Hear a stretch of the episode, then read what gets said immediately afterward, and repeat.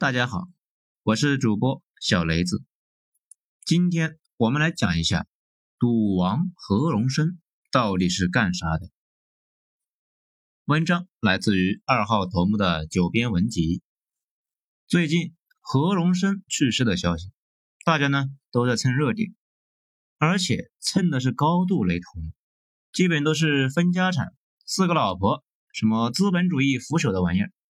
但是。却没有人聊最关键的问题：这个人是干嘛的？怎么就混成了现在这个样子呢？既然他们不聊，那咱们就来聊一聊这个话题。内容可能稍微短一些，因为这个话题涉及的内容可能略微那么不让人省心，那大家呢也体谅一下。那咱们就从三个方面讲。首先讲起家。香港的大佬们基本上都是起于买办，这又是个什么东西呢？也不复杂，就是洋人一般到了一个地方想做买卖，他们不会是自己亲自去做。一方面呢，对当地的情况不太熟，语言也不通，容易呢被当地人给忽悠了；另一方面，洋人自己的精力有限，那不可能什么事情都顾得过来，最好是去做监督方面的事情。那坐下来等下边的人帮他把事情搞定，然后呢自己收钱。这个时候就需要买办上场了。这些人往往是早期在洋人企业里面当跟班的，那勤奋好学，积极上进，把语言搞定之后，成为了洋人的代理，替洋人办事。由于他们是考核 KPI 的，所以呢干起活来那就格外的努力啊，不仅努力，而且追求卓越。比如某个买办是替洋人卖鸦片的，那他一定要竭尽全力的卖鸦片，还要打击本地的鸦片商。再比如某个买办呢是卖电脑的，那他最担心的事情就是本地出现其他的电脑制造商，那跟他主子那竞争呢，主子一出事啊，那他就得完蛋了。这东西吧不是中国特有，英国殖民印度的时候。主要就是靠买办来操办印度的事务，那些买办呢，太了解印度了，把印度像甘蔗一样榨出了最后一滴糖汁。殖民美洲的时候，也搞了一堆买办，摩根，那就是那个摩根财团的摩根，最早呢也是英国在美国的买办，替英国人做事的。不过后来风水轮流转，过了几十年，英国不行了，摩根财团。把英国在海外的资产打折卖给了美国人，那买办呢摇身一变成为了伟大的爱国者。中国早期的买办呢，大部分都诞生于各个洋行，什么怡和洋行、汇丰银行、沙逊洋行，都是买办大本营呢。一般会选一些机灵而且伶俐的孩子进入银行，从跟班做起，学会外语，那然后去替洋人干活。干得好的，进取心强的，会遴选为头目。这些人就是候选买办，再通过不断的锤炼和考验，最终成为合格的买办。英语里面把这种人称为奴隶头子。他们会分到自己同胞完全没法想象的利益，不仅给利益，那还给身份呢。一般买办的终极高度就叫做某某某爵士，这个东西那可是可以继承下去的。所以把这一家子都给笼络了，死心塌地的给洋人干活，而且有规者心态作梗。这些人呢，比主子更加忠于压迫自己同胞的那个国家。我们知道，我们今天讲赌王，那主上呢是个犹太人，来中国溜达了一圈之后，和一个广东女人生下了几个娃，那之后呢就回英国去了，什么都没留下。这些娃当中呢，有一个叫何东。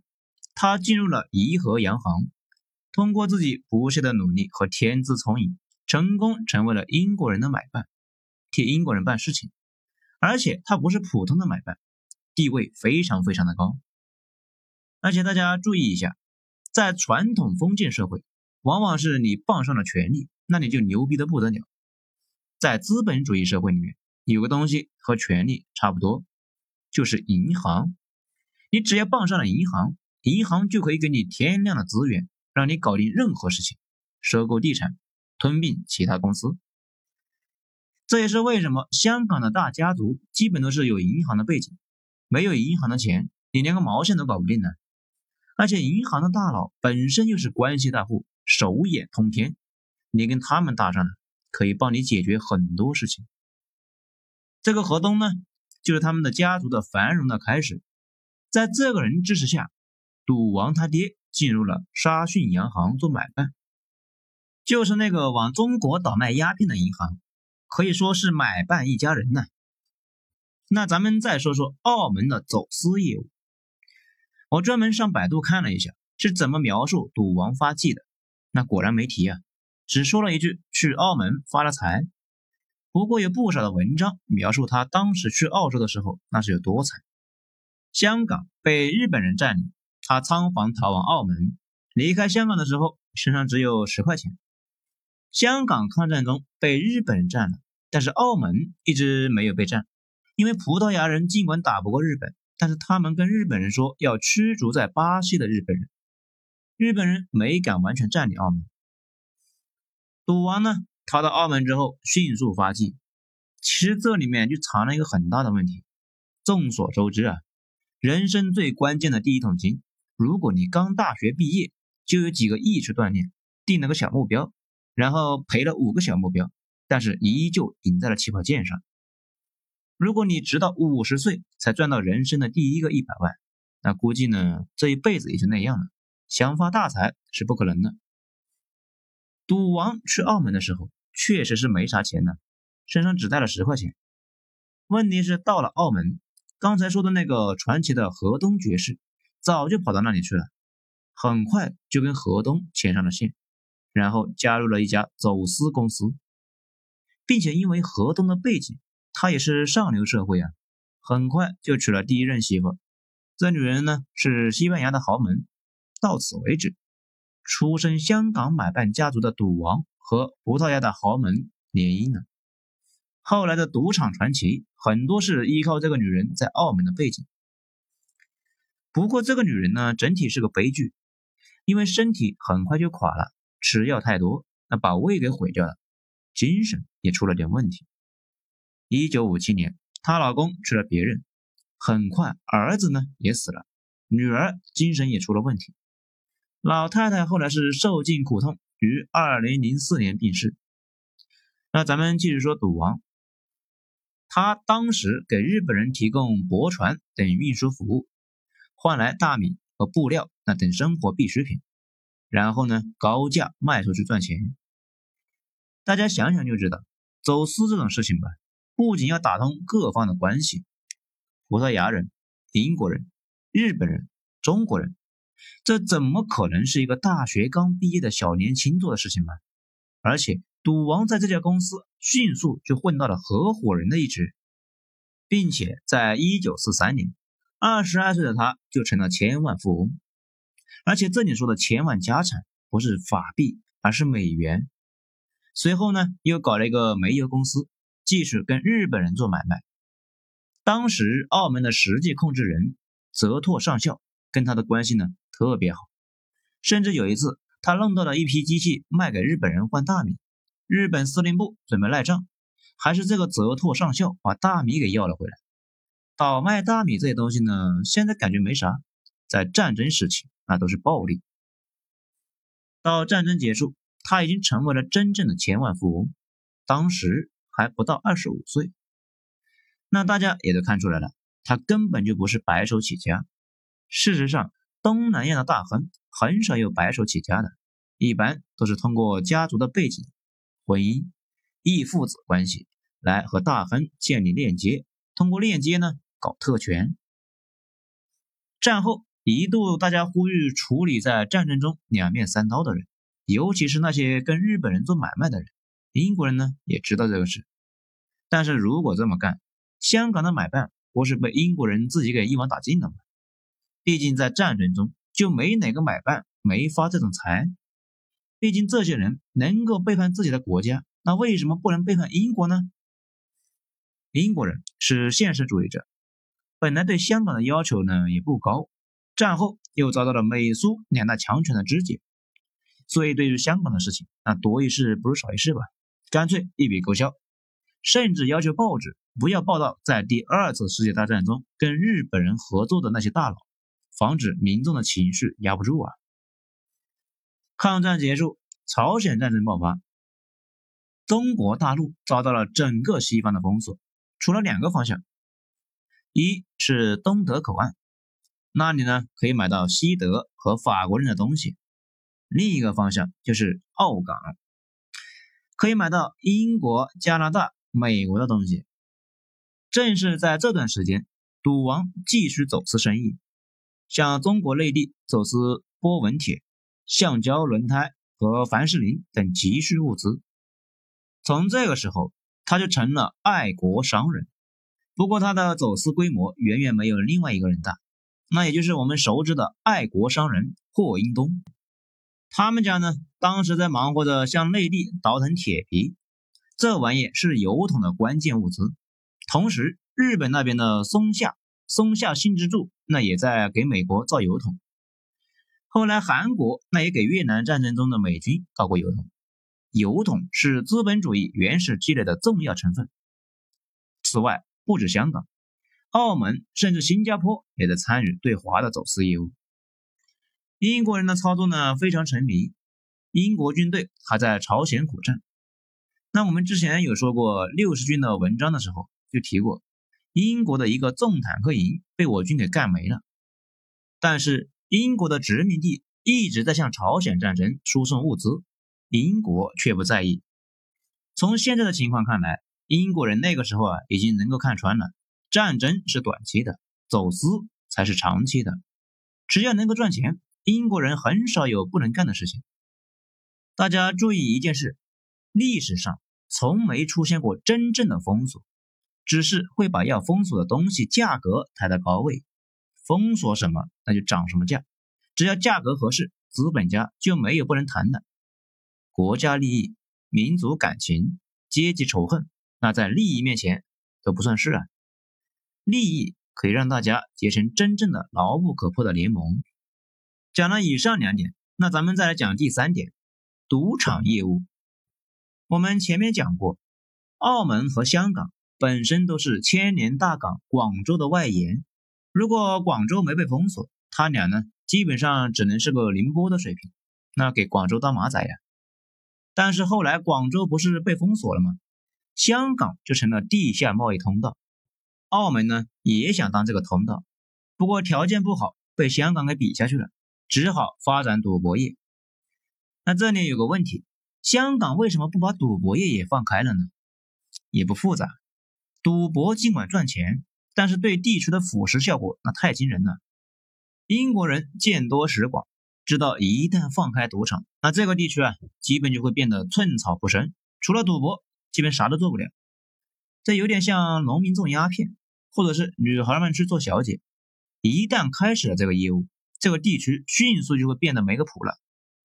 所以英国顶着巨大的压力，很早把香港的赌博给禁了。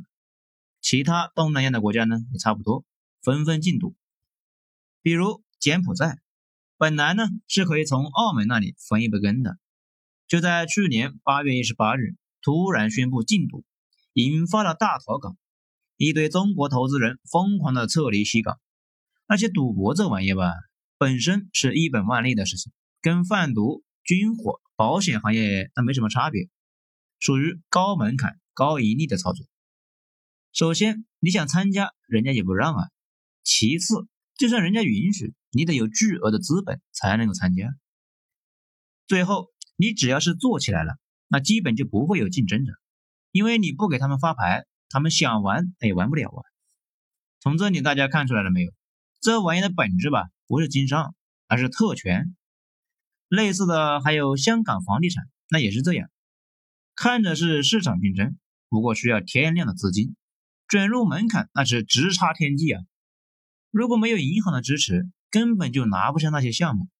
所以呢，香港房地产商基本是都有银行大佬、义父，那或者是义兄，银行手里面有钱呢，但是不能直接去搞房地产，会通过这种私人的关系方式呢去寻租。赌王能够拿下澳门的博彩业，那也是这个原因。一方面他财力雄厚，并且背后有银行做后盾；另一方面，他媳妇呢跟葡萄牙当局的关系非常深。最重要的，他深刻理解了这个工作的本质是包税人。那什么是包税人呢？中世纪的国王们一般会把某个地区的税收承包给某个放高利贷的，让这个人去给他征税，到时候这个包税人上交百分之九十。自己留下百分之十，这样呢，包税人有动力去办事，而且替国王承担骂名。由于犹太人很多呢是放高利贷的，所以他们经常承担包税人。欧洲人讨厌犹太人，也跟他们经常干这的事有关系。所以赌王做的很绝啊，表示赌场收益的百分之九十直接交给了澳门当局，那一下子赢得了澳门当局的支持啊。